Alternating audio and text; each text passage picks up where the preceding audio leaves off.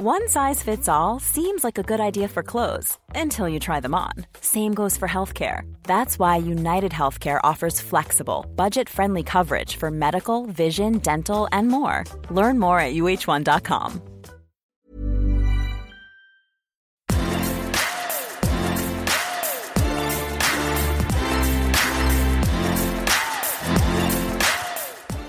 Bonjour à toutes et à tous, c'est Barthélémy et je suis ravi de vous accueillir pour ce nouvel épisode du podcast Extraterrien.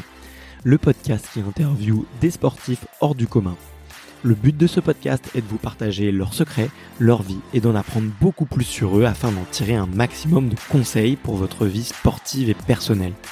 Si vous aimez le sport, l'aventure, le développement personnel, ou que vous aimez tout simplement vous inspirer de personnalités remarquables, alors ce podcast est fait pour vous. Attention, mes chers auditeurs, l'invité du jour a tout simplement un palmarès incroyable. En effet, il a été deux fois vice-champion d'Europe de triathlon.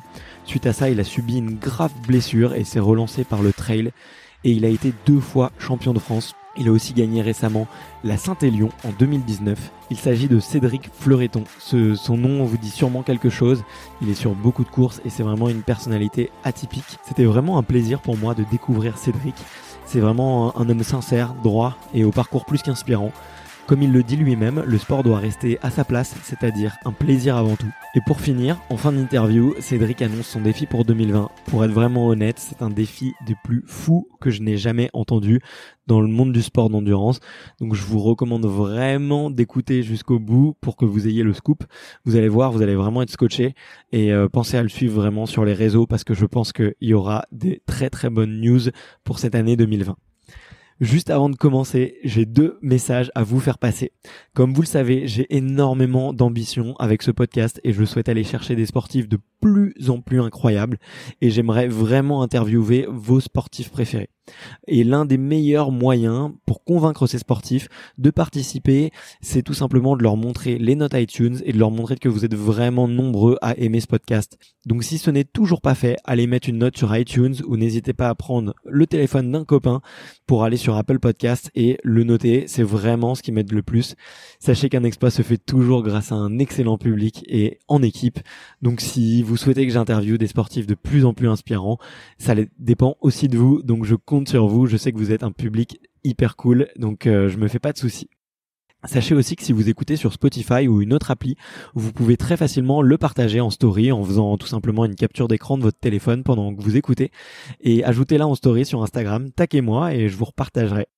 Je vous rappelle donc le nom du compte Instagram qui s'appelle extraterrien.podcast. Suivez-le et vous y retrouverez les coulisses du podcast. C'est comme je dis très souvent un excellent moyen pour échanger avec moi, pour euh, euh, qu'on fasse connaissance et puis pour voir si je peux vous aider aussi dans vos objectifs personnels parce que si vous ne le savez pas, je fais un petit peu de coaching et c'est aussi un excellent moyen de me suggérer des invités. Voilà. Enfin, j'ai créé une newsletter dans laquelle je repartage vraiment mes bons plans, les meilleurs contenus que j'ai trouvés sur le web à propos de, santé, de préparation mentale, de nutrition, euh, de matériel aussi. Donc euh, voilà, vous pouvez la retrouver très facilement dans Google en tapant extraterrien newsletter. C'est du contenu unique euh, en rapport avec le podcast, mais pas toujours. Donc voilà, c'est vraiment pour ceux qui aiment bien le format email. J'ai fait quelque chose de spécial pour vous. Allez, j'en ai fini avec ma promo personnelle. Je vous laisse tout de suite avec mon invité du jour, Cédric Fleureton. Salut Cédric. Salut. Tu vas bien? Eh Bah ouais, ça va. Génial. Bah écoute, merci beaucoup de de prendre un petit peu de temps pour euh, pour moi sur pour ce, pour ce, podcast. Je suis vraiment content de te rencontrer parce que comme je te disais à l'instant, euh, c'est Francky Batelier mhm. qui m'a parlé de toi et c'est quelqu'un euh, avec qui je me suis très bien entendu et mhm. qui a fait un super épisode. Les auditeurs vont beaucoup aimer. Donc euh, sur ces recommandations, je suis sûr qu'on va faire euh, une super conversation aujourd'hui. J'espère. Euh, comme je te le disais aussi juste à l'instant, je commence toujours par une même question, à savoir quel est ton premier souvenir de, de sport? Voilà, c'est vieux. Je suis plus, je suis plus très jeune maintenant. euh, les premiers, tout premiers, moi je pense c'était quand j'étais vraiment minot, c'est-à-dire tout petit, je devais avoir 6 ans, euh, 5-6 ans, et bah très tôt, moi je, je suis je suis, je suis né dans une famille de, de, de sportifs, donc euh, voilà, chez moi c'était le sport. Mon père était prof de sport, mon père était entraîneur d'aviron, ancien, ancien rameur euh, international. Et du, coup, euh, voilà, j'étais le, le, petit frère de la grande sœur. J'ai une sœur qui a, un an et demi de plus que moi, et du coup, euh, voilà, j'étais là un peu suiveur et et voilà sur toutes les, les compètes. Donc les premiers euh, souvenirs euh, sportifs, c'était par euh, procuration, j'ai envie de dire, parce que c'était c'était les, les, les, jeunes athlètes que mon père entraînait et, et voilà. moi je regardais ça d'un œil tout gamin. J'étais un peu la mascotte du club et, et voilà cette atmosphère de de, de, de sport cet esprit de, de camaraderie, de bonne ambiance, euh, voilà, de choses très très saines. Euh, enfin, tout ce qu'il y a de mieux. Enfin, je trouve dans, dans, le sport, voilà, des, des super relations. Et ben voilà, quoi. J'ai baigné dedans depuis depuis tout petit, quoi. Donc euh, voilà, il y avait la performance aussi, hein, parce que ils faisaient tous des, des performances incroyables. Et, et du coup, c'est vrai que j'ai été un peu élevé là-dedans et et bon, on va en parler un peu un peu plus tard, mais euh, je suis arrivé un petit peu tard moi après sur dans, dans le sport et c'est vraiment ce que j'ai recherché quoi. Voilà, c'est ces ambiances de sport, euh, voilà où on se prend pas la tête, où euh, où on déconne, ouais. Voilà, et ça, ouais, un peu les ambiances vestiaires. Voilà, c'est ça, ce que je cherchais, le mot que je cherchais depuis tout à l'heure. c'est surtout l'ambiance vestiaire qui me ouais, qui m'a plu et que je retiens quand quand j'étais petit quoi. Et c'était un club de triathlon non, non, bah, du coup, mon père entraînait euh, l'aviron, donc c'était un club, un club d'aviron, et d'ailleurs, l'aviron, c'était mon, mon, premier sport, j'ai envie de dire, où, euh, où j'ai commencé à y passer du temps. J'étais pas forcément euh, talentueux parce que, parce que voilà, c'était un sport où je pense j'avais pas les qualités requises pour ce sport. En faisant 1m70, enfin maintenant 1m70 pour 60 kilos, c'est pas, c'est pas un profil de, un gabarit de, de, de, rameur, mais bon, peu importe. Quand j'étais jeune, voilà, et c'est pas un sport que j'ai, voulu pousser, voilà, mais ça a été un de mes premiers sports. Ouais. Ok. Ouais, bah, j'ai eu la chance de rencontrer Jérémy Azou euh, via ce podcast.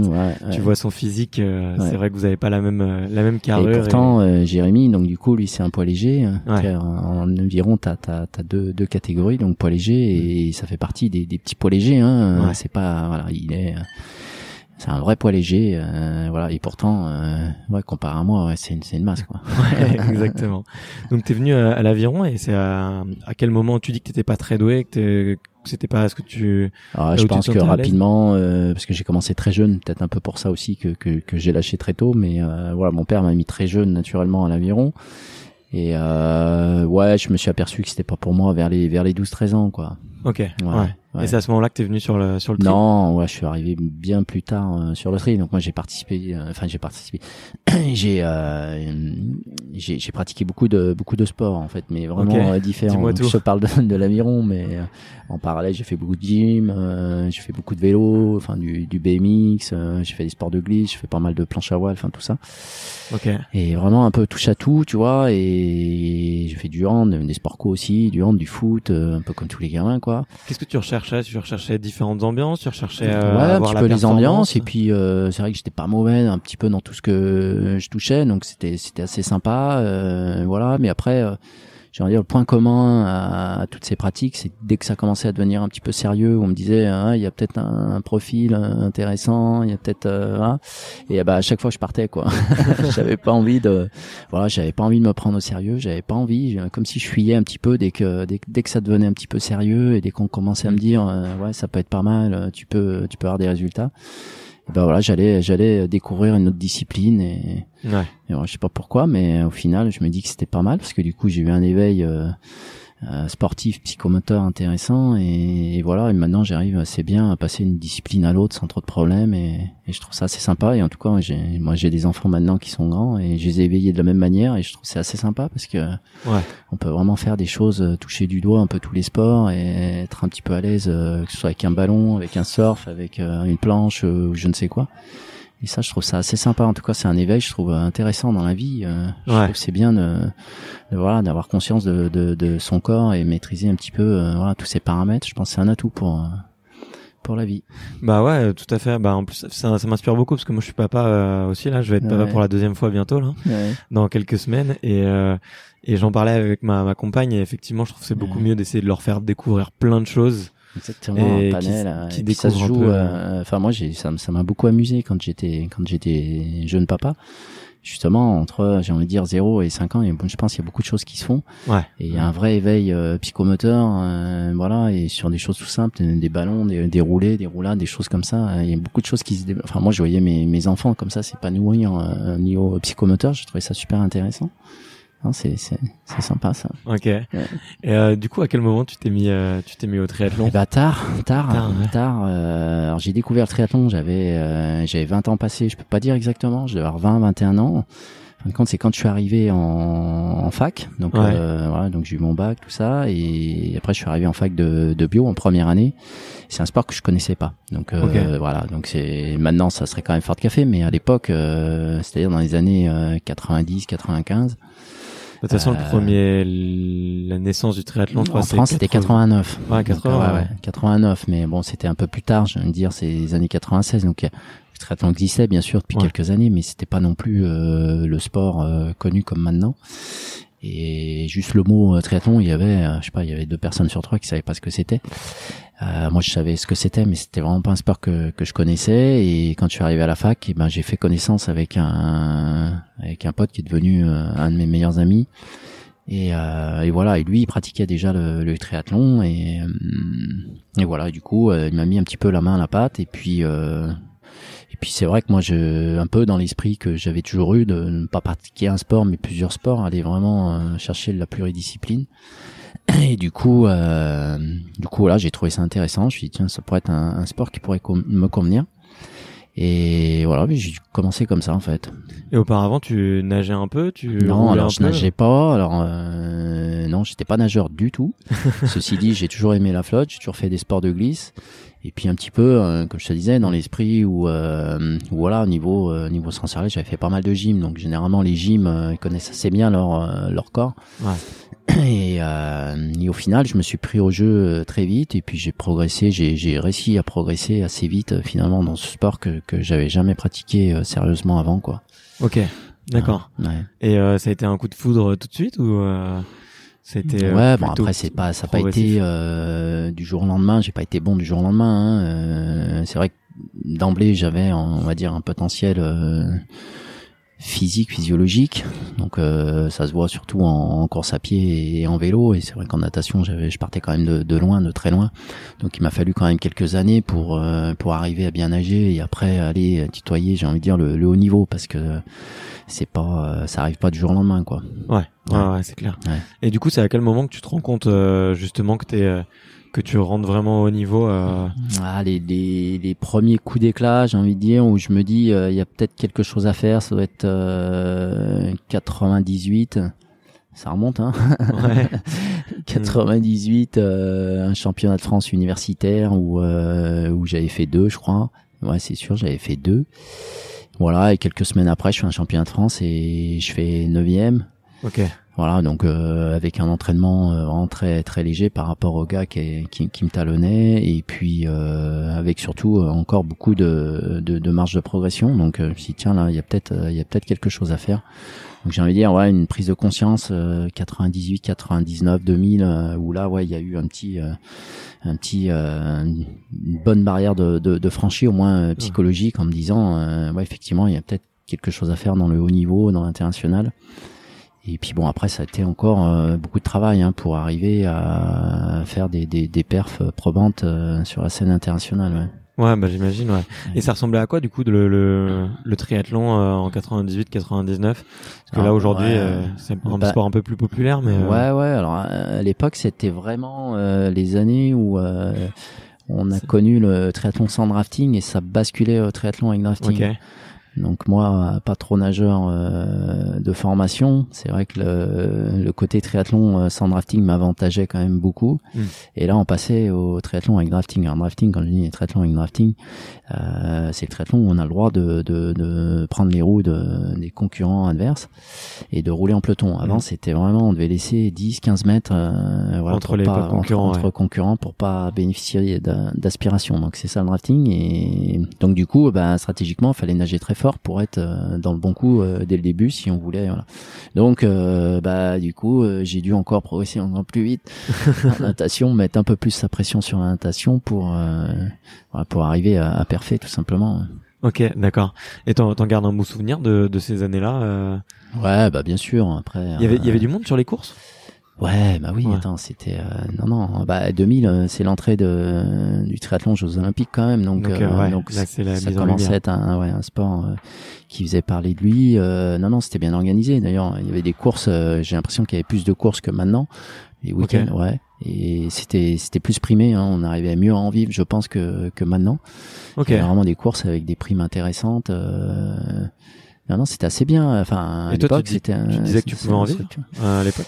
Euh, j'ai commencé, ben, euh, moi oui, j'en ai, j'en ai vécu euh, Ouais. tout de suite. En fait, j'ai, j'ai, j'ai fini mon cursus euh, universitaire et, et j'ai commencé à être, euh, j'en ai un triathlète professionnel Ouais. où euh, je vivais de, bah, de mes cachets de course, mais aussi de euh, mon club. J'étais longtemps à Sartrouville, euh, des primes de course, euh, des aides de la Fédé, etc. Mais ouais, ça, ça, ça allait pas trop mal. Ouais, j'en vivais pas trop mal. Ouais. Ok, Ouais, d'accord. ouais, c'est Parce qu'effectivement, maintenant, euh, aujourd'hui, c'est peut-être un peu euh, différent. T'as deux, trois stars euh, qui ont beaucoup de sponsors. et Ouais, pour les bon, autres, ça doit être autre chose. Mais... À l'époque, c'était un peu pareil. Il fallait vraiment être bon pour euh, pour gagner sa croûte. Mais euh, ouais, je pense que c'était euh, comparable. Comparable. Ok. Après, c'est sûr que tu prends Vincent Louis, maintenant champion du monde, il a quand même un, un palmarès énorme euh, avec des, des gros sponsors derrière. C'est ça, ça a rien à voir. Mais bon, c'est c'était pas non plus les mêmes perfs. Enfin, j'étais pas.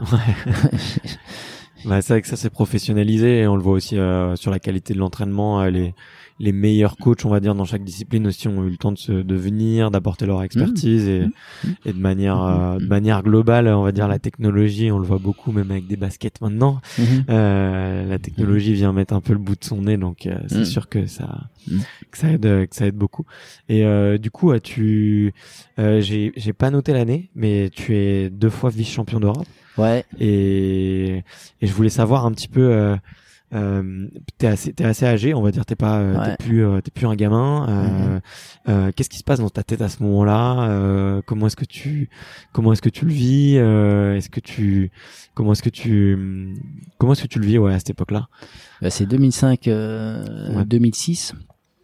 Donc effectivement, je suis plus un gamin. euh, j'ai déjà un enfant d'ailleurs. Parce que j'ai- Ok. ça aide? Euh, ouais, ça aide. Oui, euh, oui et non, parce que après c'est une logistique euh, différente et euh, bon quand ils sont tout petits ça va encore, mais après c'est vrai que ça a été, euh, je vais pas dire que ça, ça a jamais été un handicap, mais euh, c'est vrai que tu réfléchis pas de la même manière et ça prend du temps, ça te prend de l'énergie et et voilà c'est difficile de focuser à 100% Mm. quand quand tu commences à avoir une vie de famille euh, à côté. C'est vrai que c'est pour un sport au- autant exigeant que le, le triathlon, euh, je suis pas sûr que ce soit un atout, même si c'est des choses exceptionnelles et je, je, je souhaite à tout le monde, mais euh, c'est pas évident de jongler euh, Ouais. jongler les deux. Enfin bref. Donc du coup ouais 2005 2006 non bah tout simplement je prends ça. euh, Enfin c'est c'est pour moi c'est j'arrive vraiment dans le dans dans le haut niveau. euh, voilà j'ai les dents longues, euh, j'ai envie de voilà de, de, de confirmer un petit peu ce que ce que j'arrive à faire à l'entraînement et et voilà donner le, le plein potentiel de, de de ce que je peux faire. Et puis euh, ouais sur ça match sur, sur quelques courses. J'ai gagné aussi des, des, des coupes du monde Ouais, un peu des dans les, du dans les ouais. mêmes années. Donc euh,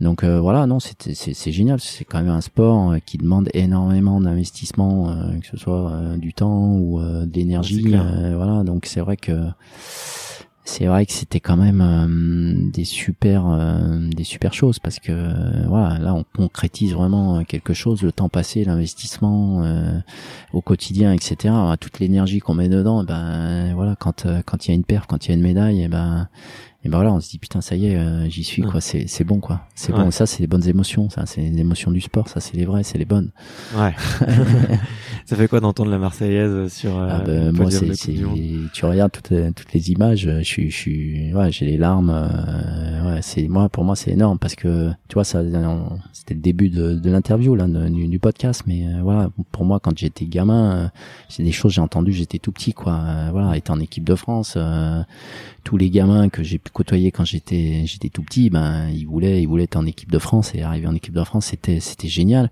Et faire une médaille aux France, une médaille internationale, c'était génial et et voilà donc du coup j'ai baigné un petit peu là-dedans tu vois avec euh, avec euh, avec ça quoi la Marseillaise euh, le titre euh, le champion etc donc euh, donc c'est vrai que ça je pense ça faisait partie de mes rêves euh, d'enfance quelque part et et au final bah voilà quand tu y arrives c'est bon quoi Ça Ouais. fait du bien.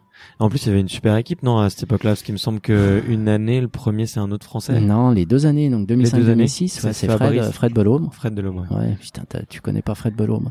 Bah écoute, Ouais. maintenant, Oh j'ai pu l'expliquer. En plus, j'ai vu son nom, j'ai vu son nom hier soir et tout, et, des plus gros palmarès du triathlon. et euh, ben, français. voilà, et ben, je vais, je vais, Donc trois fois champion d'Europe quand même, le- Ouais. le Fred. Donc euh, ouais, deux fois. euh, non, on s'entraînait pas ensemble. On était du même club, on se côtoyait quand même beaucoup, mais euh, non, on n'a jamais, euh, on s'est jamais entraîné ensemble parce qu'on n'était pas des mêmes régions. ok. Ouais. Et, euh, et c'est quoi les relations à cette époque-là, euh, dans, dans un sport qui est un peu, il y a une dimension d'équipe, tu vois, mais ça reste quand même un sport euh, individuel. Non, il n'y a pas de dimension d'équipe dans le, dans le triathlon, c'est pas vrai. C'est vrai? non, c'est un pur, euh, un pur sport individuel. Même maintenant, on peut croire, on pense que, etc. Mais euh, en tout cas, moi, dans le camp France, euh, il n'y a pas, il n'y a jamais eu de de, de, de notion euh, d'équipe. Après, euh, ça veut pas dire qu'on n'est pas content quand c'est un, collègue d'équipe de France qui gagne. Euh, voilà, c'est pas ça. Mais euh, en tout cas, dans, dans, dans ta course, dans tes courses, euh, tu penses euh, individuellement, quoi. Tu fais pas, ouais, il n'y a pas de, de notion, euh, il y a pas de notion d'équipe, quoi. Ouais. Alors maintenant, ils ont le, le ils ont inventé, pardon, ils ont inventé. Attends, attends. Ouais, vas-y, Ouais, vas-y. deux secondes. Enfin, Ouais, donc euh, maintenant, il y a attention, il y a une nouvelle, euh, nouvelle formule là qui, qui s'appelle euh, le mix. Ouais. Là, pour le coup, c'est une vraie, euh, une vraie discipline euh, collective. Là, il y a une vraie notion de, de, de, de collectif quand même. Après, il y a des alliances de, des, des, comment on appelle ça, de, euh, tu peux très bien t'allier avec un Français sur une course ou avec un étranger. Euh, voilà, c'est les Ouais. opportunités qui font que voilà, mais il n'y a pas vraiment, euh, j'ai envie de dire, de, de course d'équipe euh, par couleur. euh, voilà, ou alors on peut on peut s'aider un petit peu, mais c'est pas, ça reste quand même des courses individuelles, quoi. Tu, Ouais. ouais, tu, tu cours pour toi, quoi. Ouais.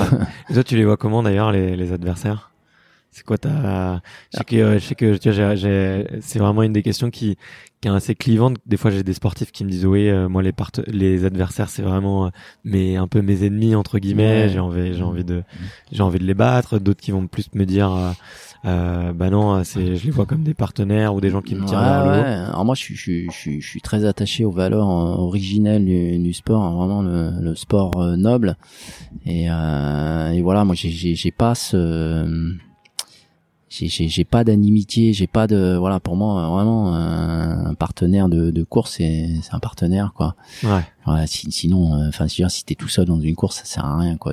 Il y a a plus de course. Donc, euh, non, je suis très respectueux de, de tout. Euh, J'aime vraiment tous les gestes, euh, les, les, les, vrais beaux gestes euh, du sport. Ça, je, suis- très attaché à ça. Après, euh, c'est vrai que quand, voilà, quand j'ai un dossard, j'aime gagner et voilà, je, je fais ce qu'il faut, mais, mais, mais voilà, j'ai pas ce côté méchant, vicelard. Euh, que Ouais. certains ont là, qui voilà, dès qu'ils sont en course, ils sont un peu mauvais, ils sont prêts à bouffer tout le monde. Euh, moi, absolument pas. Euh, ouais, j'aime bien. euh, moi, j'aime bien respecter, euh, respecter tout le monde, quoi. Voilà. Moi, le sport, c'est une fête, quoi. Et, et voilà, je suis pas, je suis pas en guerre, quoi. Ouais. T'as mentionné que le, le triathlon c'était un sport euh, très chronophage et Ouais. très euh, euh, très long hein, d'entraînement. Ouais. Toi, à l'époque, tu te souviens un petit peu de, de la quantité d'entraînement que tu que tu ouais, faisais je m'entraînais euh, en gros 3 à 5 heures par jour. Ok. T'as Ouais. l'air de dire que c'est normal. euh, et t'as une non, bah tu t'habitues au bout d'un moment. Ouais. non, tu t'habitues. Mais bon, Et et ça ressemble à quoi une journée quand, de quand tu fais que ça, au bout d'un moment, bon voilà, c'est c'est ton quotidien et, euh, et voilà, tu réfléchis même plus. Euh, tu Ouais. te lèves, euh, tu as déjà les baskets aux pieds, et t'es prêt à courir. euh, tu, vois, tu sais qu'à midi tu vas nager et, et voilà, du coup, euh, du coup, c'est le jour où ça s'arrête où tu te dis putain, ouais, c'est vrai que c'était c'était beaucoup quoi. Mais euh, ouais, une journée type, euh, c'est un petit peu ce que je dis. C'était peut-être un petit footing le matin ou une petite sortie de vélo. Ensuite, j'allais nager et puis un, un troisième entraînement en fin de journée, quoi. Qui Ouais. pourrait être, si j'avais couru le matin, ça pourrait être du vélo ou je pourrais recourir le soir. Ou, euh, ouais, j'étais bien adepte de trois trois disciplines par jour. hein. Ouais. Ouais. Ouais, donc c'était à fond dedans. Euh, une Ah vraie bah là, t'es obligé de, ouais, t'es obligé d'être À à fond dedans. t'es Ouais, ouais, ouais, t'es obligé. Tu peux pas, tu peux pas faire ça à côté. euh, Enfin, en tout cas, le triathlon de haut niveau, hein, tu, tu fais pas ça euh, de manière euh, cool, relax. Voilà quoi. non, mais c'est sûr que t'es obligé d'être à 100%. Tu peux pas euh, avoir un job à côté. tu C'est peux- compliqué, je pense c'est Ouais. compliqué. Euh, moi, j'ai j'ai juste une petite anecdote. Euh, C'était euh, bah, vers la fin, je crois 2007, 2008 ou 2009 là, quand j'ai commencé à me dire euh, qu'est-ce que tu vas faire après? Ouais. Bah, je me souviens juste de, de réfléchir et de me dire, euh, me poser la question et on va dire de focuser un petit peu moins et, et de, de, commencer à réfléchir à autre chose. Et J'ai perdu euh, 15 places au niveau mondial, quoi, quasiment du, du jour au lendemain, quoi, parce que voilà, j'étais pas, j'étais pas à 110% dedans, quoi. Ouais. Ok. Donc, ouais, pour te dire un petit peu le, le truc, ouais, c'est chronophage et ça prend beaucoup de, de temps, d'énergie et même psychologiquement, il faut il faut être à 100%, quoi. Ouais, mais tu fais, tu fais bien de le dire et c'est marrant comme, euh, de, comme anecdote, tu vois, de te dire juste euh, mentalement, j'ai un peu. Et juste de penser à autre chose, euh, ça y est, j'y étais plus, quoi. Ok. ok. Et, euh, et, euh, et à l'époque, tu t'entraînais euh, seul ou t'étais, euh, t'étais accompagné, t'étais avec un Euh, club? alors, euh, les entraînements de natation, j'ai toujours nagé en groupe. Ok. Voilà, à pied, euh, ça m'est arrivé de courir en, en groupe, mais c'est généralement c'était c'était un peu en solo. Et en vélo, pareil, c'est c'est quand même agréable de- de- d'avoir un petit groupe d'entraînement Ouais, et ouais. partager un petit peu. Mais je faisais quand même beaucoup de choses euh, seul, ouais. Ouais, parce que euh, les horaires, tout ça, après c'est compliqué quand quand tu dois te caler sur les uns les autres, euh, voilà. Et puis moi j'étais un peu, euh, j'étais un petit peu à l'écart de toutes les structures euh, d'entraînement, parce que j'ai jamais voulu bouger de, de, de chez moi, donc j'ai jamais été en crêpes, j'ai jamais été en, en structure d'entraînement vraiment cadrée. Donc euh, je me suis un peu autoconstruit, enfin même Ouais. carrément, je me suis autoconstruit, autodidacte vraiment dans la, dans la discipline. hein. De- depuis le début, j'ai jamais eu d'entraîneur, Pas de coach, jamais pas de mentor, euh, non non. Donc euh, donc voilà, donc du coup, euh, du coup, ouais, j'aimais bien faire ma, ma, ma petite sauce. euh, voilà. Après, j'ai j'ai toujours été ouvert, j'ai toujours eu des, des, des potes super hein, qui étaient là pour euh, voilà pour pour s'entraîner avec moi et et voilà, on avait des groupes, un bon petit groupe d'entraînement, ouais, mais c'était pas c'était vraiment une, sauce, une petite popote quoi. c'était c'était sympa quoi. Non, mais c'est c'est c'est dingue de voir. euh, tu vois, aujourd'hui, on, on serait incapable de voir un athlète de haut niveau, euh, on va Ah, dire s'entraîner tout seul. Tu vois. Je pense que si quand même. il y en a quelques uns, tu penses? Je pense, euh, ouais, je pense, je pense. Et généralement, euh, tu vois, hein, t'as des, t'as- enfin, moi, je, je, je suis un, quelques jeunes euh, sur sur sur la durée. euh, généralement, t'as différentes phases dans le dans l'entraînement. Donc, quand t'es, quand t'es jeune, t'es t'es bien suivi, t'es super encadré. Euh, J'ai envie de dire, tout tout rentre dans les lignes et puis tu suis vraiment un plan euh, très détaillé.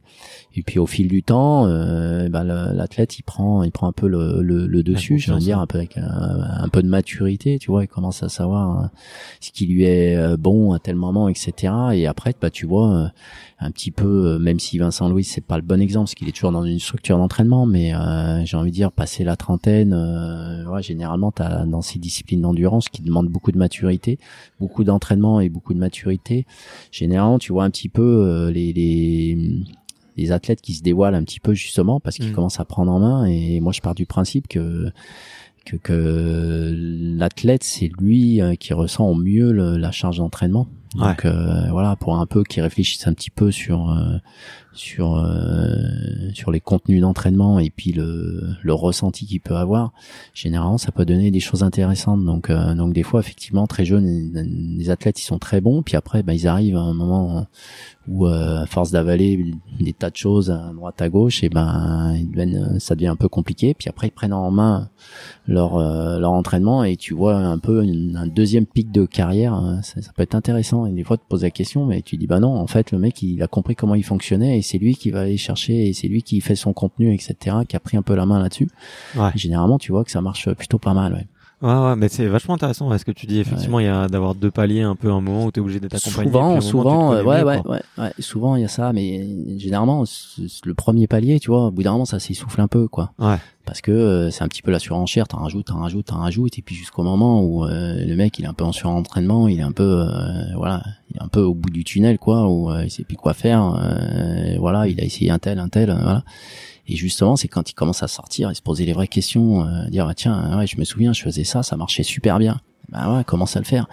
Et puis ça, et puis après, hop, t'adaptes un petit peu avec le ressenti, etc. Ça peut donner des choses super intéressantes. En tout cas, moi, euh, ça m'arrive d'entraîner, je coach euh, quelques personnes. et je pousse vraiment sur l'autonomie quoi j'appelle ça l'autonomie quoi et, voilà quand tu es autonome dans, dans, dans, dans ta pratique euh, quand tu arrives à te construire des entraînements à toi tes propres entraînements euh, voilà tu sais ce qui est bon pour toi c'est pour des sports comme euh, enfin d'endurance comme le, triathlon assez complexe parce que tu as quand même euh, trois disciplines tu dois arriver un pic de forme dans trois disciplines différentes le jour J et, voilà donc c'est assez complexe j'ai envie de dire au niveau entraînement mais aussi à gérer individuellement hein, le corps euh, il réagit de manière complètement différente, qu'il soit sur un vélo avec des baskets ou dans un bassin. Donc, euh, donc voilà, c'est super complexe au final, quoi. Et c'est vrai qu'un entraîneur, il y a des bons entraîneurs, hein, je dis pas, mais euh, tu peux jamais, vraiment savoir le, vraiment le, bon fonctionnement, même si tu, tu discutes, t'échanges, t'es là au quotidien avec l'athlète. Je pense que c'est vraiment l'athlète. Et puis ça dépend de, tellement de facteurs que ouais que voilà, c'est hyper complexe quoi. Et quand euh, je pense que l'athlète, quand il, il arrive à, s'autogérer et à mettre un petit peu des, des sensations sur des ressentis, enfin, des ressentis sur des sur sur, sur, du contenu d'entraînement, et mmh. ça peut donner des choses très intéressantes. Ouais. Ok, bah en tout cas, ouais, c'est hyper intéressant. Puis euh, c'est vachement original, je trouve, comme euh, positionnement dans le sport. Et non, mais en fait, ça fait sens, tu vois. L'athlète se connaît le mieux et euh, c'est des charges de travail énormes. donc après, ça veut dire que tu pars un peu sur des entraînements un peu plus au ressenti. Ouais. Et tu lâches un petit peu sur sur des choses un peu plus euh, un peu plus terre à terre enfin terre à terre un peu plus conventionnel si tu veux. Et moi j'ai je sais que je me suis beaucoup amusé et ça ça m'a toujours amusé d'ailleurs plus que la performance d'ailleurs. C'était euh, le process le, process, c'est-à-dire comment tu mets en place euh, ton entraînement, comment tu arrives euh, le jour J à être le plus performant possible quoi. Et ça m'amuse encore aujourd'hui et je me découvre encore aujourd'hui à 46 ans quoi. Ouais. Et ça je trouve ça enfin pour moi en tout cas c'est c'est c'est un super levier de de de, de motivation et de et de bien-être quoi. Ouais. C'est pas la performance, je m'en fous. Ça m'est arrivé de faire des courses où euh, je finissais dixième, j'étais super content quoi, hmm. parce que j'avais réalisé ce que je voulais réaliser. J'avais mis en place quelque chose et j'étais j'étais au point j'étais en accord avec euh, avec mes sensations, j'étais en accord avec moi-même quoi. Et à contrario, des fois, euh, j'ai eu fait des super performances, mais euh, j'avais pas réalisé ce que je voulais ou j'étais pas au rendez-vous comme je voulais quoi. Et, ça me chagrinait plus quoi. Donc tu vois, c'est et ça, je pense que c'est ça, c'est le vrai moteur du vrai sportif quoi. Et je pense c'est c'est aussi un garde-fou pour toutes les dérives pourries qu'on peut avoir dans le sport, que ce soit le dopage, la magouille, les arrangements, etc si t'as pas du plaisir à t'entraîner au quotidien et si t'as pas ce plaisir à mettre un processus en place et et, euh, et d'avoir un petit peu toutes ces tous ces retours euh, là du quotidien où tu te dis putain je mets ça en place et puis euh, voilà j'espère que j'arriverai à courir en temps ou de telle manière ou me retrouver à tel endroit à tel moment. Et ben je pense que je pense que c'est compliqué quoi donc ouais, euh, ouais. t'as as évoqué le dopage euh, il me semble que t'as créé une structure une, une association à un moment euh... ouais il y a, y, a, y a pas mal d'années c'était en 2004 ouais en ok. 2004 ouais. Et c'était du coup c'était AFT donc AFT, Athlete, for, Transparency. Donc c'était assez simple si tu veux même encore maintenant c'est pas ça, ça... mais enfin je veux dire on c'est encore d'actualité bien sûr mais euh, c'est vrai qu'à l'époque euh, si tu veux le, le, même encore maintenant c'est pour ça que je dis même encore maintenant ça n'a pas vraiment encore pris le, le pli mais c'est vrai que les questions antidopage les questions de la lutte antidopage c'était essentiellement les, les, les, infrastructures les grandes euh, les euh, grandes institutions qui, genre euh, l'AMA, l'agence mondiale antidopage, la FLD, l'agence française antidopage, les FED, etc., qui euh, voilà, qui avaient la main dessus et, qui étaient en charge de ça, quoi. Et nous, on trouvait ça dommage que qu'il n'y ait pas des athlètes amoureux mmh. du sport qui, euh, bah, qui s'initie, si tu veux, dans la, la lutte antidopage et qui fasse des choses très très simples, des choses très très simples à l'époque, même encore maintenant, je le fais encore maintenant. Ça a changé de nom, mais euh, je le fais encore maintenant. C'était tout simplement de, de partager ces, ces données euh, biologiques régulièrement. Voilà, un petit peu comme un suivi. Euh, bah, après, c'est maintenant, ça s'appelle le suivi longitudinal mais euh, voilà, l'idée c'était vraiment, c'était vraiment ça, quoi. C'était de dire, euh, voilà, moi j'ai rien à cacher, je fais des, des prises de sang euh, régulières et, et surtout je les rends publiques. C'était là toute la différence, quoi. Okay. C'est-à-dire, il y a plus de secret médical, on n'est plus couvert par le médecin de la Fédé qui va dire attention, là, machin et tout, faut pas que ça. Non, c'est tout est tout est transparent. Voilà, c'était ça, être transparent sur sur ces données, quoi. Et pourquoi tu fais ça? Parce que tu avais l'impression que le triathlon était pas clean ou parce que c'était aussi peut-être le moment ou... Non, parce que tout simplement j'aime j'aime le j'aime mon sport, j'aime le sport en général. Et euh, c'est vrai, je trouve que le dopage c'est vraiment une merde, quoi. C'est vraiment une merde. Et même en tant que spectateur, euh, je trouve que ça fout vraiment la merde, quoi. Moi, je regarde une étape de, de vélo, euh, t'es là à te dire ah, putain ouais mais non mais l'autre hein, putain le truc ici et si et machin et tout. Et au final, euh, bah, dans ta tête, tu dis qu'est-ce qu'il faudrait? Bah, si j'étais sûr que euh, le spectacle, je, je l'apprécierais mieux quoi. Bah c'est ça. Voilà donc euh, plutôt que de le dire, on l'a fait quoi. Et plutôt que de dire, euh, moi tu m'entendras jamais dire ouais, tel athlète, putain c'est une merde, il a pas été pris antidopage, mais je suis sûr qu'il est dopé. Toutes ces ces, ces discussions de comptoir, je suis pas là-dedans. Par contre je suis dans l'action. L'action, ça veut dire quoi? Ça veut dire, bah faites comme moi. Moi, je vous mets la pression. Moi, je, moi, j'ai rien à cacher. Euh, regardez mes données. Ouais, toi, tu, tu veux faire quelque chose euh, contre le dopage, t'en as marre et tout, et ben fais-le. Et puis ça mettra la pression sur les autres. Tu vois ce que je veux dire? C'était, c'était histoire de, de, de faire quelque chose pour le sport. Vraiment pour le sport. C'était vraiment pas forcément euh, personnel. Moi, j'en ai rien à foutre que euh, y ait des gens qui pensent ou euh, je ne sais quoi. C'est pas trop mon souci. Et après, si ça peut être un bon exemple aussi et inspirer des jeunes, voilà, parce que bien souvent aussi, et c'est assez agaçant. tu dis, ou alors les, beaucoup de gens qui pensent que le sport de haut niveau, et bien sûr, quand tu vois les les, les infos, euh, tu vois bien qu'il y a, il y, a, il y a quand même des choses bizarres qui se passent dans le sport. Et du coup, les gens, ils font assez, assez vite le raccourci. Hein. C'est bon, t'es sportif de haut niveau, tu fais des sports d'endurance. Imagine, tu fais des triathlons, tu dois nager tant, tu dois rouler, tous des sports qui sont tachés par le dopage.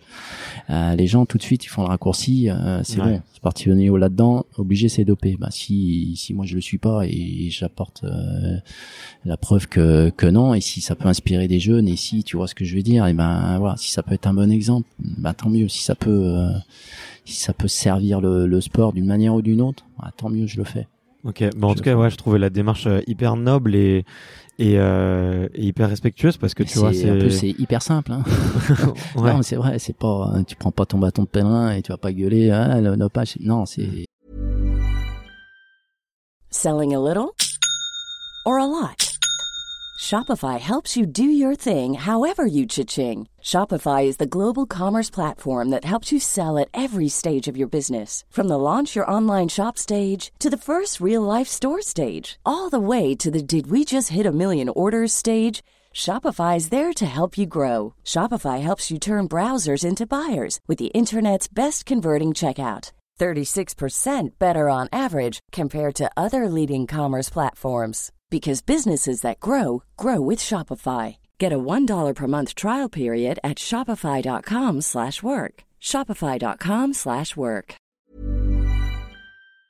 Et voilà, je, je, je peux faire ça, euh, je fais, j'ai rien à cacher quoi. Je veux dire que les gens ils savent euh, j'ai euh, j'ai 40 dématocrites ou 45 ou euh, voilà, moi je regarde même pas, je t'avoue parce que euh, j'ai aucun doute, je balance ça et voilà, mm. j'ai jamais eu de soucis quoi. Ouais. Ouais. Non, et puis en plus enfin après une, une bonne preuve euh, de ta bonne foi, c'est aussi ta, ta longévité. Enfin, je veux dire, généralement, c'est assez connu que si tu dopes un peu trop ou que tu en mmh. abuses un peu trop de ces produits, tu peux pas durer euh, très longtemps, quoi. Tu vois, euh, tu as par exemple l'équipe de rugby qui a été championne du monde en Afrique du Sud, sur le film Mandela, tu vois. Ouais, Bah aujourd'hui, la moitié de l'équipe est morte. Ouais. Tu vois, alors que ils devraient avoir 40 ans aujourd'hui, les mecs. Donc, euh, ah tu vois, ils prenaient, ils prenaient des produits. Euh, mhm. bon, après, eux, c'est, euh, ils prenaient un peu de tout, tu vois. Il y avait des stéroïdes pour prendre ah ouais, de la muscle. Pas, ils savaient même pas ce qu'ils prenaient, je pense. Ouais, exactement, ouais, exactement. Donc, tu vois, euh, la longévité, c'est quand même quelque chose qui, qui parle. Il y a, il y a effectivement, t'as raison d'avancer ça. Après, t'as aussi les, les, pourquoi tu le fais et notion de mm. plaisir, ce que je te disais, le process, l'entraînement, le goût de l'effort, tout ça. il n'y a pas que ça non plus, hein, mais, mais après, rester performant, passer un âge, ouais, je pense que si, si t'as jamais triché avec toi-même et que t'as toujours eu des, euh, des performances à hauteur de, enfin, à ta à ta capacité, j'ai envie de dire, euh, ben voilà, ton corps il te, il te le rend un jour ou l'autre, euh, voilà. Ouais, c'est clair. Il y avait il y avait un sujet euh, qui m'a qui m'avait marqué quand j'ai quand je, relisais ta bio, c'est que tu as une grosse blessure et que tu as été un peu poussé à la retraite, on va dire de manière un peu contrainte, hein, si, si, si, si, je peux, si je peux me permettre. Et j'ai l'impression que pour les sportifs qui sont un peu, euh, qui sont forcés d'être à la retraite, j'ai l'impression que c'est assez dur. Ouais. euh, notamment quand c'est le cas d'une blessure. Ouais. Et du coup, je voulais aborder avec toi un peu euh, qu'est-ce qui s'est passé dans ta tête à ce moment-là? Et qu'est, euh, déjà, déjà, j'avais vu que la blessure avait l'air assez grave, en tout cas quand tu lis le nom médical. Alors, je sais Mhm. pas exactement ce qui s'est passé, j'ai pas réussi à retrouver, euh, mais tu, tu me le diras. Mhm. Et je voulais savoir un peu euh, qu'est-ce qui s'est passé dans ta tête Mhm. et comment est-ce que tu as réussi à rebondir? Parce que finalement, j'ai l'impression que c'est pour toi, ça a été un finalement ça a juste été une marche à gravir Mhm. et euh, que t'as vachement bien rebondi après en tout cas Ouais. sportivement et, et, Mhm. et dans et dans l'image que tu donnes quoi donc euh, va- la blessure donc la blessure euh, c'est simple euh, c'était en 2000 2009 euh, dernier jour de l'année 2009 31 décembre euh, voilà je joue avec un, un de mes fils euh, dans un skatepark et, et voilà je fais une mauvaise chute je glisse mais tout bêtement un truc euh, voilà et Sur je euh, sur non non non j'étais je, je marchais. Ok. Euh, mon fils descendait une rampe en, en vélo, il avait 5 ans. Et, euh, et voilà, et du coup j'étais à côté pour euh, pour l'assurer si tu veux quoi il tombe quoi. Et c'est moi qui ai glissé c'est moi qui suis tombé. Lui il est pas tombé du tout et moi je me suis je me suis ramassé et donc je me casse la cheville mais correctement et je fais une on appelle ça une trimaléolaire. Donc trimaléolaire c'est trois euh, c'est trois fractures dans dans, dans la cheville. Ok. Donc la cheville un peu euh, mille morceaux. J'avais le pied qui était complètement de, de, de travers quoi. Donc voilà c'était ça la blessure donc euh, donc là bah ça a été opération des plaques euh, plaques euh, vis Mm. broches euh, je te passe un peu le, le truc petit, et, voilà. Et du coup euh, moi je, je voulais faire une dernière saison en fait. Euh, 2010 j'avais dit que c'était ma dernière saison. Je voulais arrêter le triathlon après et 2010 je voulais euh, faire quelques quelques courses que j'avais bien aimées pendant ma carrière et découvrir un petit peu d'autres courses quoi. Mais je voulais faire une dernière saison de 2010 et donc il m'arrive cette blessure et moi je veux faire la saison quand même. Donc euh, donc très très vite euh, voilà je me rééduque euh, très très vite. Euh, j'explose tous les records de rééducation. Voilà je reviens euh, même super vite parce que euh, je crois que j'ai encore les, les points de suture. Je suis déjà à la piscine euh, je nage le pied attaché. Enfin bref après je, je reprends le vélo sur une jambe. Enfin bref euh, j'ai- et euh, c'est pas et le, le, exemple, là, ouais, non, monde, mais- si si parce que les médecins ils sont comme des dingues ça j'ai vraiment vrai. euh, une rééducation énorme sauf que j'avais tout le temps mal quand je courais quoi. ouais. Ouais, donc j'avais tout le temps mal quand je courais quoi donc six mois après euh, j'avais tout le matériel donc le matériel c'est les plaques les broches euh, voilà je vais voir le chirurgien je lui dis faut faut faut m'enlever ça parce que c'est ça qui me fait mal quand je cours donc normalement ils le font pas, mais bon, on a vu que ça s'était bien passé et que j'étais un peu un peu chiant et ils se sont dit on va lui faire. Donc euh, six mois après, je me refais opérer, j'enlève tout le, le matériel. Wow, Et là, je réessaye de courir et là, je m'aperçois que c'est plus possible quoi. J'ai j'ai tout le temps mal quoi. J'ai tout le temps mal et ça le fait pas. Quoi. Donc au final, euh, saison 2010, j'ai jamais faite. Et puis bon bah c'était pas. euh, après je me suis fait une raison si tu veux. Et puis moi c'était la dernière saison, donc euh, je me suis dit bon bah voilà plutôt que de terminer euh, 2010, tu termines 2019 si tu veux. euh, 2009 je veux dire. Je me suis fait une raison. C'était pas un problème. En parallèle j'ai monté une société. Je suis parti un petit peu dans le business. Euh, voilà, en fait je me suis occupé l'esprit pour pour occuper un petit peu cette énergie que que j'avais. Et voilà donc au final euh, au final c'est Ouais, la blessure, c'est- bien placé, quoi. Enfin, tu vois, j'ai pas eu. euh, je pense que si ça avait eu lieu euh, 5 10 ans avant, en pleine préparation pour les Jeux, tout ça, je pense que là, ça aurait été différent. Mais bon, je veux dire, pour moi, dans ma tête, j'étais déjà un peu en, en fin de carrière, quoi. C'était vraiment Ouais. l'année, euh, l'année de plus, l'année bonus, euh, voilà. Donc j'ai loupé cette année-là et c'était pas bien grave, quoi. Surtout que j'ai fait d'autres projets à côté. euh, non, c'est bien passé. Ok, ouais. Donc ça a après, été. euh, j'ai pas pu courir pendant deux ans. Pendant deux Ouais. ans, j'essayais régulièrement de, de courir et je pouvais pas, quoi. D'ailleurs, alors là, j'ai, en termes de sport, j'ai, j'ai, j'ai vraiment calmé, quoi. Je faisais plus que du vélo un petit peu, euh, voilà. Puis moi, j'étais bien occupé. J'avais deux activités professionnelles. Enfin bon, j'étais, j'étais un peu taqué là-dedans, mais euh, du coup, le sport, c'était un petit peu entre parenthèses, mais j'ai jamais coupé le lien, quoi. Ok. Voilà. Ouais. Et c'est à quel moment que tu que as pu recourir euh, près ben, correctement euh, 2014. Ok. Ouais, 2014. ouais, ouais. Et euh, c'est l'année où tu reprends, où tu Et fais ben, champion du de coup, France de euh, trail. il ouais, de trail, ouais, ouais. C'est Bah, quand même du pas coup, mal pour un euh, retour. bah, surpris moi-même. Hein. Enfin, moi, je j'avais toujours dit, et c'est pour ça qu'il faut. Enfin, je dis, je dis plus, je ferai plus jamais. Ou, euh, mais euh, j'avais toujours dit, euh, voilà, c'est terminé. J'ai fait 15 ans de triathlon à haut niveau. euh, voilà, j'ai eu des performances, des titres. euh, voilà, et je cherchais pas du tout euh, ça. C'était pas un manque. Hein. Je, je, je voulais plus.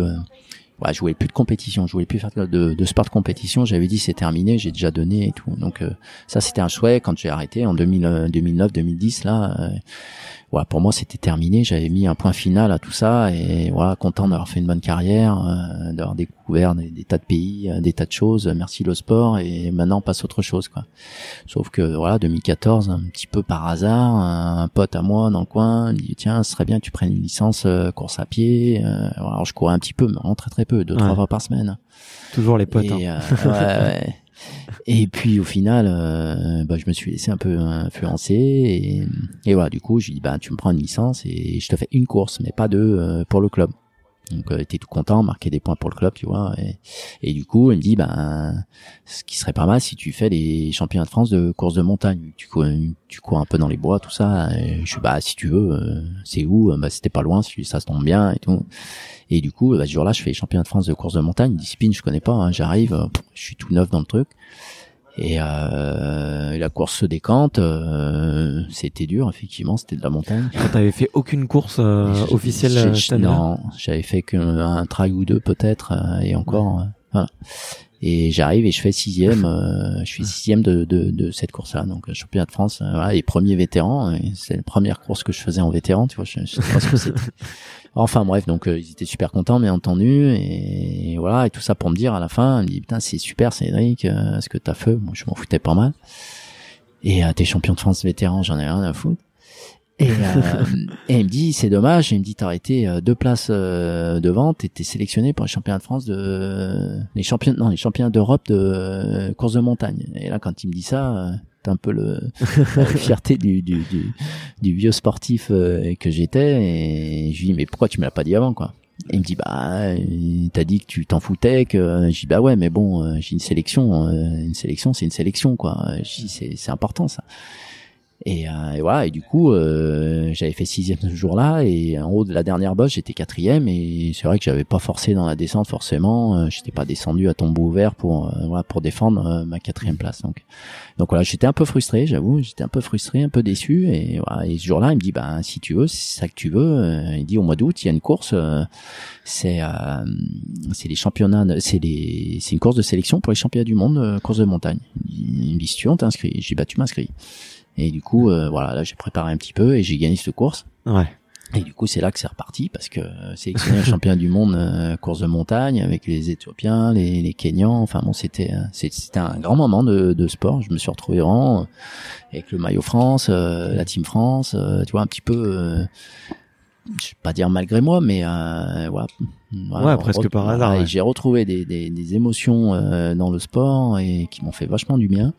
Et je me suis dit, putain, c'est génial, finalement, tu, tu, et du coup, à partir de ce jour-là, euh, bah, j'ai fait 22e, ce qui était pas mal d'ailleurs, sur un championnat du monde, euh, voilà, sans trop d'entraînement en plus. Et, euh, et, voilà, quelques semaines après, il y avait championnat de France. J'ai dit, bah, tu m'inscris au championnat de France. J'ai été champion de France. Et, en fin d'année 2014, euh, je me retrouve euh, champion de France, euh, membre d'équipe de France des courses de montagne. Et voilà, avec quelques, du coup, il y avait quelques marques qui, qui, qui commençait à me demander si euh, je voulais. Euh, là, je me suis posé la question de savoir si, si je reprenais ou pas un peu. Euh, et du coup, j'ai signé chez New Balance. Ouais. Et euh, dans un team et voilà, et je suis reparti. Et après, euh, après, j'ai fait des trucs sympas aussi dans, dans le travail, mais c'est vraiment l'opportunité de, de voilà de, de, de repousser quelques lignes comme ça en palmarès et de se faire plaisir c'est vraiment du plaisir des émotions voilà ouais. c'est un prolongement génial et tu, tu retrouves autant de plaisir dans le trail que de, dans le triathlon Ouais, même, même mieux, même mieux, hein, je t'avouerais. Ouais, ouais, ouais, Je vais pas dire, euh, je, je, je, vais pas comparer le triathlon avec le trail. Hein, c'est deux sports euh, super. Euh, mais euh, mais je l'aborde d'une manière différente. C'est vrai que le triathlon c'était euh, c'était un peu plus sérieux, donc euh, tu mets un peu plus de pression. voilà, tu vis les choses quand même des fois c'est c'est dur, hein. c'est dur. Tu prends des bonnes douches froides de temps en temps. Euh, c'est c'est quand même le sport de haut niveau, c'est pas c'est c'est pas simple tous les jours. Après je veux pas dire je fais plus du haut niveau, mais maintenant euh, j'arrive à la pression, je sais plus ce que c'est quoi. Des fois euh, au départ je suis obligé de me pincer pour me dire ah, putain il, va faire donner meilleur de toi quoi. Donc je prends vraiment les les les, les meilleurs les meilleurs instants à vivre dans le sport, je les je les vis à fond quoi. Je les vis à fond maintenant, mais à fond. Et ça c'est bon. la, la renaissance du du, du sportif quoi. Ouais, ouais, et puis euh, puis moi, euh, encore une fois, j'ai- j'aime euh, j'aime le sport pour le sport, quoi, et pour les belles choses à vivre dans le sport, donc donc je, je les vis pleinement, quoi. Ouais. Et là, j'ai vu que l'année dernière, tu avais couru à la Saint-Élion, là, du coup. Ouais, Euh, super paire, du coup, tu Ouais. gagnes la course. C'est une course quand même mythique. ouais, c'est vrai, ouais, Et euh, je pense que c'est une des courses les plus connues en France. Hein, c'est vrai. C'est les- la doyenne des courses nature en France, ouais. Et tu fais un temps de, bah, tu fais un temps de premier, quoi. Euh, Ouais. euh, moins de 6 heures. Euh, c'était, c'était quoi de, enfin, pourquoi tu t'es inscrit sur cette course déjà? Et Ouais, c'est alors c'est une course. Moi, je suis lyonnais, ambiance donc euh, Ouais. donc c'est une course, donc c'est c'est mythique, je pense en France, mais encore plus à, à Lyon. ah, clairement. Euh, voilà et ouais encore une fois c'est une course euh, mythique moi je sais que mes parents euh, j'étais tout petit ils la faisaient quoi c'est une vieille course tu vois et et par contre c'est une course qui m'a j'ai vraiment pas été tiré attiré pendant des années par cette course. La en nuit, disant, le ouais, froid. la nuit c'est trop long c'est trop ci c'est trop là euh, voilà. Et puis écoute euh, cette année euh, bon c'est une année particulière. J'étais blessé aussi en 2018 je me suis Mm. fait opérer du genou. Enfin bref. Et cette année je suis revenu euh, je suis revenu euh, on va dire tardivement dans la saison euh, on pourra faire un, un kilométrage sympa pour pour faire quelques objectifs sympas. Donc euh, j'ai vraiment pris le temps de revenir euh, pas brusquer euh, les choses pour euh, vraiment faire une rééducation euh, correcte. Ce que j'ai fait donc euh, en fin de compte je suis arrivé euh, je pense euh, en forme pour euh, faire de la perf en trail seulement au mois de septembre octobre voilà. Donc ça bichait tu vois avec euh, le fait de faire une, une belle course en fin de, en fin de saison donc euh, voilà, passé le mois d'octobre, tu regardes les courses qui restent, euh, voilà, Il reste plus grand Ouais, chose. c'est à Saint-Élion et du coup je me suis dit bon bah les feux pour pour la Saint-Élion. Et à ce moment-là, tu regardes un peu les concurrents, tu te dis, Non, Tu- moi tu te dis un peu, je, euh, je, je, y a je- du je monde, regarde pas moi, je regarde pas. Je me prépare, euh, je me prépare moi et puis euh, puis le jour de la course on voit. Et, voilà. Ouais, je suis pas du genre. Et ça se passe euh, comment la course d'ailleurs? Tu vois, parce que c'est dans passe, le noir. euh, J'ai ouais, entendu ouais. des interviews comme quoi c'était assez difficile de savoir. Euh, Ouais, c'est euh, difficile, t'as de raison. se placer par euh, rapport aux ouais, ouais. autres, euh, tu vois. C'est pas ça, c'est que en fait t'as des courses dans les courses, donc euh, c'est difficile de, de, de savoir où t'en es parce que donc t'es au départ, t'as des mecs qui courent en équipe. Ouais, t'as les relais. Donc, euh, ouais, alors, des, des dossards que tu vois, donc tu dis bah lui il court en équipe, et puis t'as des dossards tu vois pas forcément parce que le mec il a un- il a il a un sac à dos, il a un, il a un suite, il a un machin, tu vois. Donc tu sais pas trop. Donc au final tu sais jamais euh, Ouais. vraiment euh, si t'es premier, euh, si t'es deuxième, si t'es troisième, euh, voilà. Même si euh, même si euh, t'es suivi et on te le dit, tu vois, même les écarts t'es jamais sûr de, de rien quoi.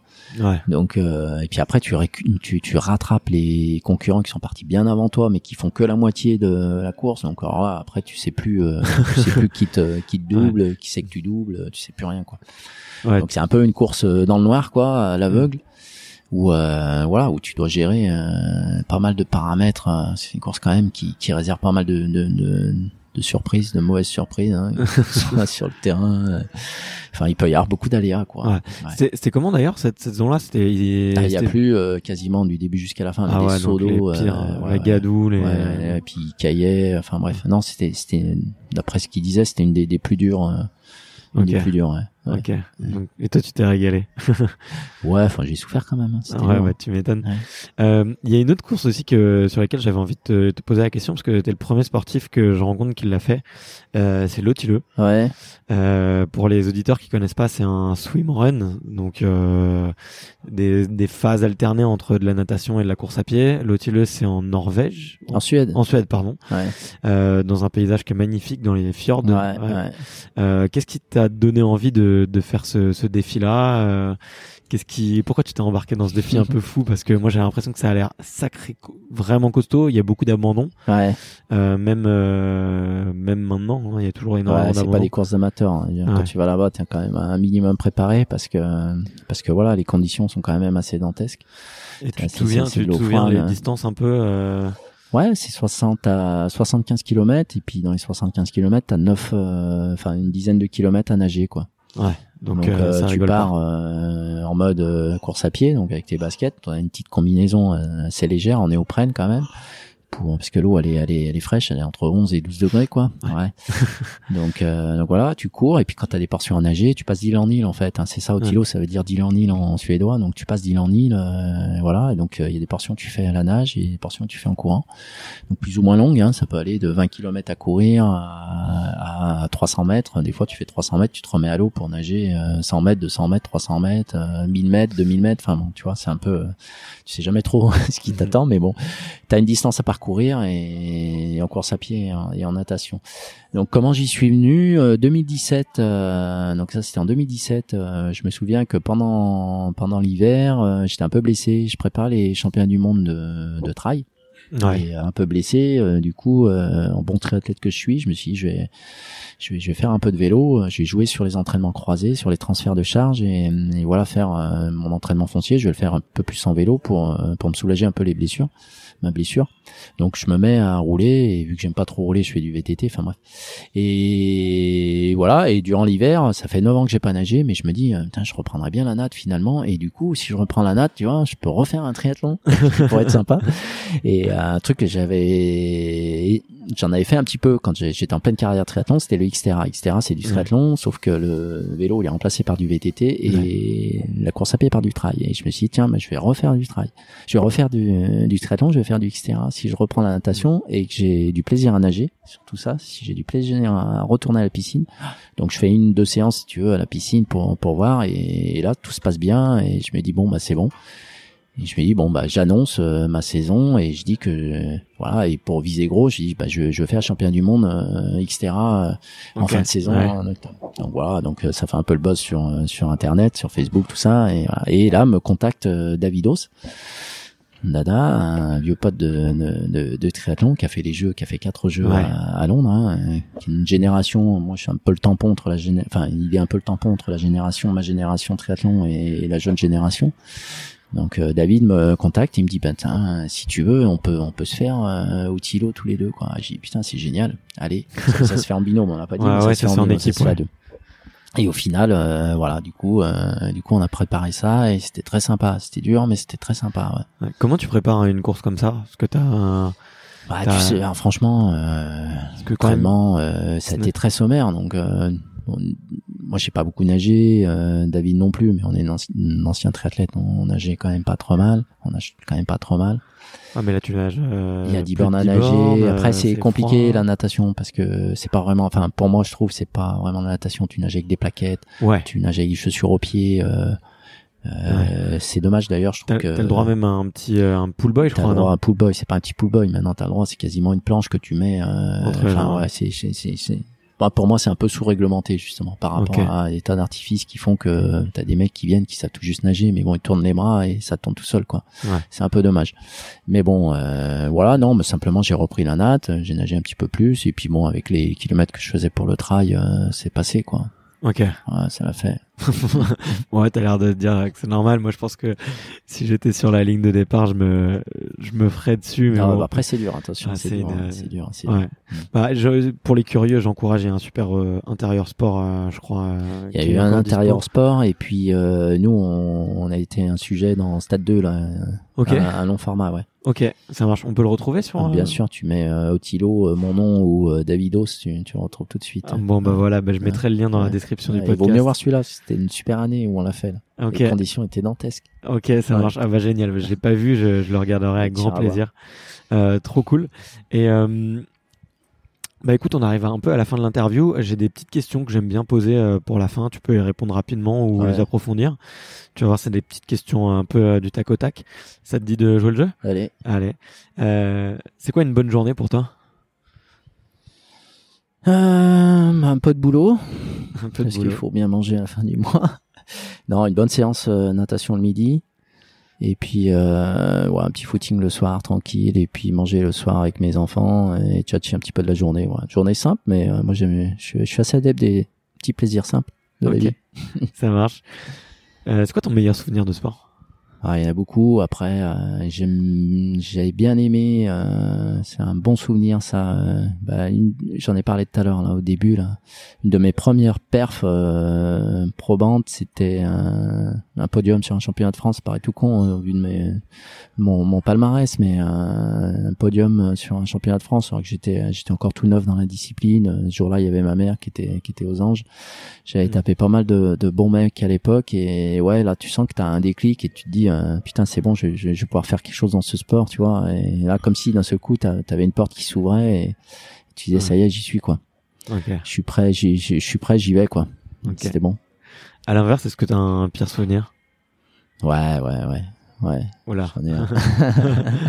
non c'est une course pourrie euh, euh, c'est les championnats du monde à Madère en 2003 donc euh, je suis à l'apogée de ma carrière je suis super fort euh, je suis vraiment pressenti pour aller au jeu euh, je suis le numéro un français enfin bon euh, j'ai gravi tout- tous les échelons tout me réussit euh, voilà j'ai plus qu'à aller euh, aller faire cette cette perf là-bas et et ce jour-là pour euh, pour 4 secondes je, je loupe le premier pack euh, à la sortie de l'eau tu vois et je me retrouve tout seul et là c'est le scénario de merde quoi Où, Ouais. euh, voilà je rentre jamais sur le groupe euh, voilà je pose le vélo je sais pas combien et je finis plus de 30e et voilà. Et là c'est je sais que c'est la, la fin de c'est la fin de Ouais. l'ambition des jeux euh, c'est terminé euh, voilà tout s'écroule quoi.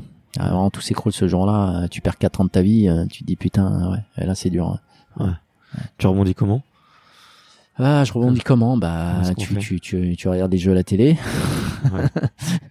non, je, je rebondis comment euh, Je sais pas. J'ai toujours su rebondir de toute manière. Donc, euh, donc voilà, un peu le, je sais pas, l'honneur, euh, l'envie de, l'envie de démontrer que euh, voilà, j'étais là, je gagne la, la Coupe du Monde, euh, reprise de la saison, c'est moi qui gagne la Coupe du Monde. Quoi.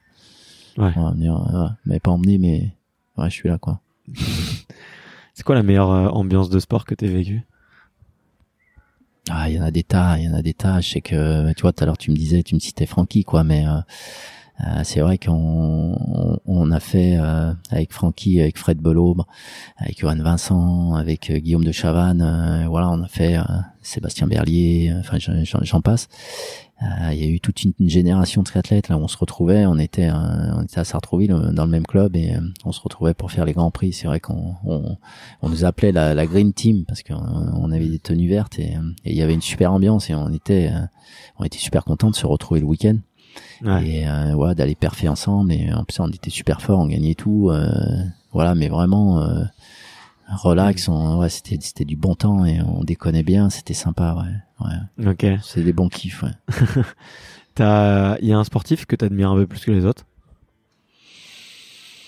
Ouais, si si j'en dis un et personne ne le connaît mais Ouais, C'est pas grave, c'est pas grave. Justement. ouais j'aimais bien c'est c'est ma jeunesse donc ça remonte c'était Robert euh, Territeo D'accord. Ouais, Euh, tu connais non, non, c'est un funboarder euh, donc des années euh, 90 Ok. et euh, c'était un gars, il faisait des choses exceptionnelles quoi. Dès qu'il dès qu'il prenait une planche, un surf ou je ne sais quoi, il faisait des trucs excep- exceptionnels quoi. Et, euh, et voilà, il le faisait toujours d'une manière euh, très simple, euh, très cool. Euh, voilà, je sais, pas, il avait une bonne gueule. euh, J'aimais bien, je me disais putain, j'aimerais bien lui ressembler quoi. Et puis il, faisait- il était toujours dans des endroits euh, super. Enfin bref.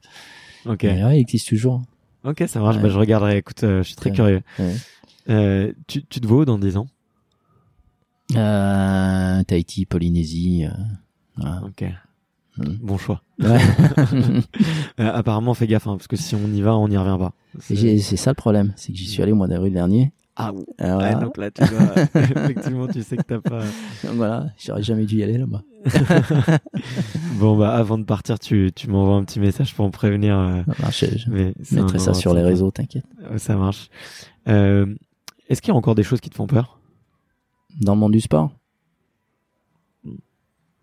Peu importe. Mm, Ouais, peur, oui, oui, bien sûr. Après, je suis, je suis, je on a beaucoup parlé de sport, mais euh, après, t'as aussi des phénomènes de, de société. Je pense un petit peu à notre planète là qui est un peu à bout de souffle et effectivement, euh, moi j'ai fait une partie de mes- mon cursus universitaire et c'est des choses que je sais depuis 30 ans, quoi. Et, Ouais. et voilà et quand quand euh, voilà quand on, on peut s'imaginer un scénario euh, catastrophe qui pourrait être euh, terrible pour pour nous tous quoi donc euh, ouais ça ça fait un peu peur quoi tu te dis euh, ouais, c'est des choses que tu maîtrises pas parce que quand la nature elle reprend ses droits Voilà, Mm. là c'est là on passe à autre chose quoi. Je veux dire c'est c'est plus le monde des bisounours quoi. Donc euh, donc voilà donc ouais ça fait un peu peur ouais sachant que euh, ouais, quand t'es père de famille euh, ouais tu te dis merde Ouais, qu'est-ce qu'on laisse à nos euh, enfants Qu'est-ce qu'on laisse à nos enfants? Et il va y avoir des vrais problèmes, des vrais problèmes à régler dans les années à venir si on rectifie pas le tir ou même c'est déjà trop tard. Tu vois ce que je veux dire Donc, euh, donc ça, ça fait un peu flipper parce que tu peux. Je pense qu'on a du mal à s'imaginer et voilà. Quand ça va, quand ça va faire mal, ça, ça peut vraiment faire mal pour tout le monde, quoi. Ouais, ça, ça fait un peu peur. Après le reste, euh, je un rien. mais- Ouais. Euh, Est-ce qu'il y a un, un film ou un livre que tu conseilles à tout le monde? Ouais. Vas-y. La vie s'est arrêtée après le Grand Bleu. Après le Grand Bleu? Ouais. Ah, il connaît pas. Tu connais Bah, pas? bien sûr que je connais euh, Jean. Reno. euh, tu sais que mon tout premier invité, c'était euh, Arthur Guérin, qui est triple champion du monde d'apnée. Ouais. Et euh, lui, c'est le film qui l'a inspiré. Et Et, bah voilà, et bah tu vois, ouais. Le Grand Bleu. Ouais. Ok, Bleu. bah tu vois, c'est la deuxième fois qu'il est mentionné Ouais, sur ce bah, podcast. c'est normal, c'est le plus beau film au monde. Ouais. Et d'ailleurs, merde, j'ou- j'oublie son nom à chaque fois. L'acteur qui joue. Jean-Marc Barr. Exactement. Et ben, euh, il habite juste à côté de chez moi. Et donc, je le vois de temps en temps euh, boire un café euh, Ouais. dans le même café pendant que moi je suis en train de travailler. Ouais, c'est cool. et il discute. Donc, Bah, tu lui diras s'il veut faire un tour de Fiat 500 rouge, j'en ai une. ça marche, j'y manquerai pas. Est-ce que si tu pouvais, si tu pouvais être une petite, une petite fourmi Ouais. et que tu pouvais euh, te glisser dans ton oreille euh, le, la veille de ta course justement euh, des championnats de France et que tu Mhm. pouvais te donner un petit conseil, qu'est-ce que ça serait? Relativiser. Non, relativiser, quoi. Je veux dire, le sport, c'est que du sport, quoi. Donc, il faut vraiment, euh, ça, c'est un peu le- l'expérience, mais euh, voilà, ressortir le, le, le positif et l'essentiel de, de, de tout ça, quoi. De se dire, euh, moi, je vois, enfin, en tout cas, moi, j'ai des enfants qui sont en âge et j'ai des enfants qui font du sport aussi euh, et qui commencent à faire un peu de haut niveau et effectivement, des fois, on donne une importance, mais telle hein, au sport que- qui est ridicule, quoi. Le sport, c'est que du sport, ça doit être que du plaisir, quoi. Donc, faut voilà, se, se mettre en tête que euh, voilà, demain, il y aura une course importante. C'est important, certes. euh, voilà, ça engage euh, peut-être une sélection, ça engage peut-être un titre, ça engage, euh, voilà. Mais euh, mais voilà, c'est que du sport et, et ça mérite pas de ne de faire des compromis sur autre chose. Je pense à la santé, à la famille, à, à tas de choses, quoi. Donc, euh, le sport à sa place, quoi. Exactement. Euh, comment est-ce qu'on te suit? Où est-ce que je dis aux gens de te suivre euh, t'es je suis, plutôt je réseaux je sociaux ouais, je suis pas mal, je suis pas mal, je suis, je suis, je suis assez nul, mais euh, euh, c'est pas ma génération, mais euh, Facebook, je suis, j'ai, le maximum d'amis là, donc je, je, peux prendre plus personne, sinon je suis obligé de virer du monde. Après j'ai une page, mais j'alimente pas trop parce que euh, parce que j'ai jamais pris l'habitude de le faire, mais je fais un petit peu. Après Insta, Insta, je mets de plus en plus sur Insta, j'aime de Ok. mieux en mieux, ouais, Insta, ouais. Ça marche. Bon, bah, je mettrai ton compte euh, du coup dans les notes. Ouais. Euh, c'est quoi tes projets là pour euh, les, les ans qui arrivent T'es, bien assis là Ouais, ouais. Euh, tu m'as dit, et en plus c'est la première chose, une des premières choses que tu m'as dit. Tu m'as dit, tu vas voir cette année. Je sais pas dans quoi je me suis embarqué. C'était le 2020, c'est terrible. Donc là, j'attends, j'attends avec impatience. Je pense que c'est le bouquet final. Je sais pas si je vais, euh, si je vais survivre, survivre à, à l'année euh, 2020. Dans l'idée avec deux potes d'enfance, donc euh, deux potes d'enfance du triathlon. Donc on a commencé le triathlon ensemble il y a, il y a 25 ans avec euh, avec des, des, des vrais potes quoi. C'est de, de faire euh, sur l'année, tiens-toi bien, sur l'année les 10 courses les plus dures au monde dans le monde de l'ultra dans sept disciplines différentes. Oula. Alors. D'accord, alors, je va te falloir les nous, cite. nous expliquer. là. La première, la première course, c'est la grande traversée du Jura. Donc c'est du ski de fond, il y a 200 km. Après, il y a la Pyramenta. La Pyramenta, c'est une course, euh, la plus grande course au monde, de, enfin, qui fait partie des plus grandes courses au monde de- dans le de ski d'alpinisme. C'est sur quatre Ok. jours. Voilà, c'est dans les Alpes.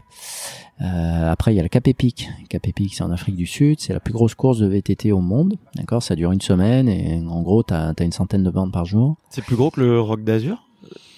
Ouais, c'est sur une semaine là. Ah, c'est sur une une semaine, semaine et ouais, c'est c'est c'est largement comparable en termes de, de non pas de difficulté mais de de, De monde. dire, de monde. Ouais. Hein, c'est c'est connu dans le monde entier. Ça fait partie des courses les plus dures, enfin les plus connues euh, dans le monde. Après, euh, il y a le marathon des sables. Ok. Voilà, ne présente plus. Présente Ouais. plus. Après, on comptait faire l'Altriman. Donc, c'est un triathlon, on est le plus dur au monde, avec Embrun euh, dans les Pyrénées. Il y a Ouais. Embrun, donc au mois Ok. d'août. Après, il y a l'UTMB, la haute route, enfin, la haute route dans l'ordre. Route, c'est une course de vélo dans les Alpes où en gros c'est une étape du tour euh, de montagne euh, tous les jours pendant une semaine. Ok. On enchaîne avec l'UTMB, 170 km autour du, du Mont Blanc. Otilo, Ok. voilà, on en a parlé tout à l'heure. Et la dernière, c'est euh, le Grand Raid, la Réunion. Ok. Voilà, diagonale du fou. Wow. Et tu veux faire tout ça en un an? Ouais. Ok. Bon, alors je crois qu'on va se régaler. Donc là, on a un gros scoop. Euh, Alors, on a fait l'annonce officielle, enfin plus ou moins officielle. Il y aura une conférence de presse bientôt, mais euh, ça a commencé à sortir un petit peu dans, le- dans les médias là. Donc, euh, donc voilà, on a lancé le projet et là pour le coup, on devrait être bien bien suivi par euh, par les caméras de France TV, Stade 2, euh, tout le sport, tout ça. Donc, donc normalement, on- enfin. Il y aura du- y avoir- il y aura du ouais, il y bruit. aura- il y aura du sujet, je pense. Trop cool. Bah écoute, je, je suis content d'avoir l'info et euh, bah écoute, j'encourage tous les auditeurs à, à aller suivre ça de près parce Euh, que le ça projet s'appelle euh, XX Team. XX Team. Donc ok. Xefi Extreme Team. Ok. Xefi c'est le, le sponsor principal, Extreme parce que c'est c'est extrême et Team parce que euh, c'est par équipe. Enfin par équipe, c'est entre potes quoi. Ok. Ouais. Et du coup, vous êtes deux, c'est ça? On est trois. Trois. On est trois. Il y a toi. l'histoire en fait, euh, donc on est trois potes depuis hyper longtemps et on a commencé le triathlon ensemble et on a eu des des, des parcours euh, vraiment différents. Donc euh, on va dire moi je suis, euh, on va dire j'ai un peu réussi dans le sport. euh, voilà. J'ai mon pote euh, Pierre Salet là qui est euh, donc lui il a réussi on va dire dans le dans le monde scientifique. C'est un, un grand référent là dans l'antidopage. euh, Ok.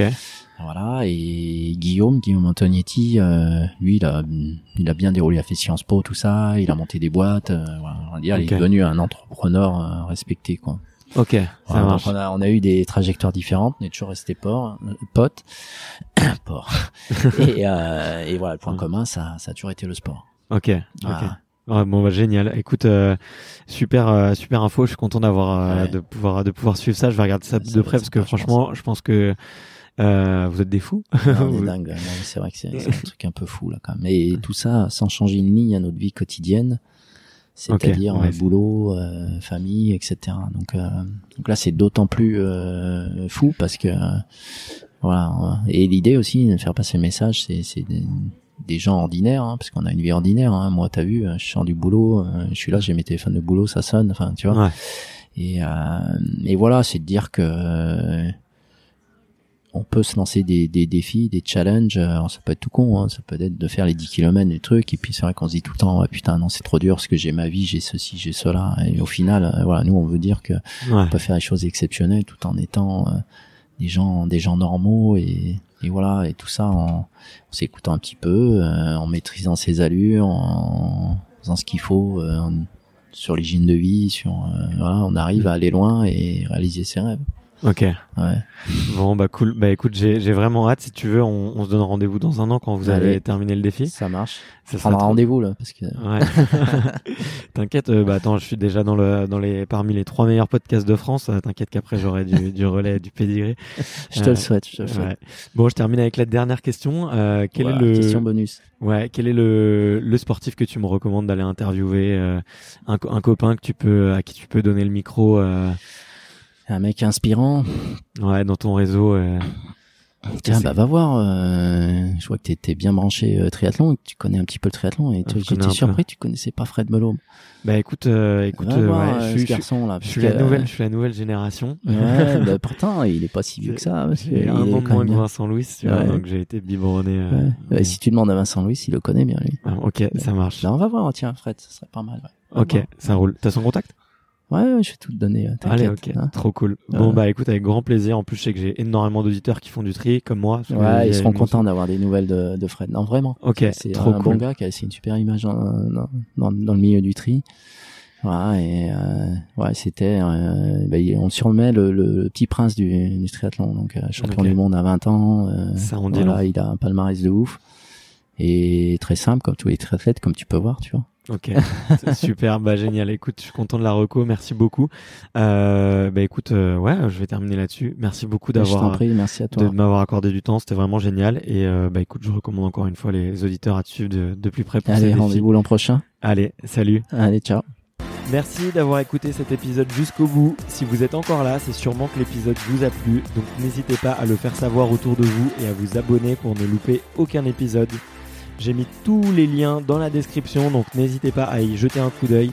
Et sinon, moi je vous dis à la semaine prochaine pour une prochaine interview. Ciao